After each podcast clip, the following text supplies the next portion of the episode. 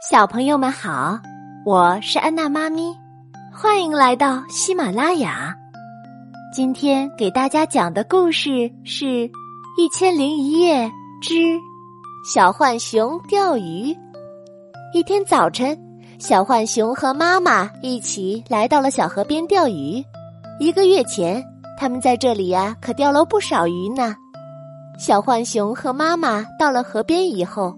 发现河水有些黑，但是他们并没有太在意。可是过了很长时间，他们连一条鱼也没钓到，就感觉很奇怪。又过了一会儿，小浣熊的鱼线动了，他高兴地说：“哦，终于有鱼上钩了呀！”于是他就赶紧拉起钓竿，结果却让他大吃一惊，因为钓上来的。竟是一只破鞋子。这时，妈妈的钓鱼竿也动了，然而钓上来的竟是一个破书包。再接下来，他们又钓到了破袜子、破帽子、破衣服等等各种垃圾。这时候，小浣熊和妈妈才意识到，这条小河已经被污染了。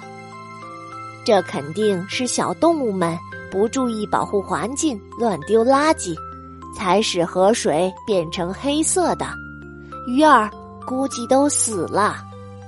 妈妈对小浣熊说：“嗯，肯定是这样的。我们得想个办法来保护环境。”小浣熊说：“能有什么办法呢？”妈妈说：“我们可以在河边立一个牌子，在上面写。”保护环境是每个人的责任，妈妈很赞同他的想法。于是，他们就找来牌子，写上了这几个字。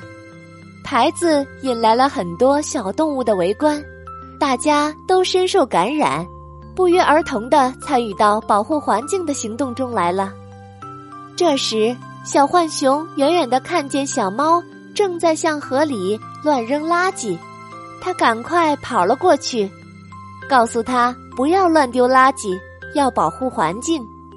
小猫听了，惭愧的低下了头，说：“喵，我以后再也不乱扔垃圾了。我们一起保护环境吧。”就这样，保护环境的队伍越来越壮大了。